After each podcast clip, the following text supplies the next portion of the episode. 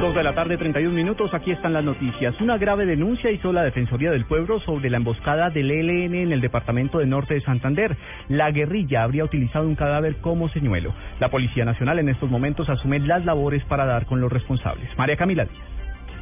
Hola, buenas tardes. El general Rodolfo Palomino, director de la Policía Nacional, llegó hace pocos minutos a la vereda Chircas en la vía Ocaña-San Calixto para dirigir él mismo las operaciones en contra de los guerrilleros del EPL y el ELN que dejaron en las últimas horas en una emboscada a dos uniformados muertos y tres más heridos. Uno de ellos es trasladado en este momento a Cúcuta. La Policía Nacional, a través de un comunicado, aseguró que se solidariza y acompaña a las familias de los policías asesinados y reafirmaron su compromiso de ir tras alias Megateo, responsable de esta acción criminal, por quien hasta ofrecen una recompensa de hasta dos mil millones de pesos. Recordemos que según la policía, las primeras informaciones indicaban que los uniformados se disponían a realizar un levantamiento de cadáver cuando fueron atacados por estos subversivos. Sin embargo, la Defensoría acaba de denunciar que el homicidio previo habría sido cometido por los protagonistas de este ataque, ya que aprovecharon esta circunstancia para remeter con explosivos y ráfagas de fusil en contra del vehículo oficial. María Camila Díaz, Blue Radio.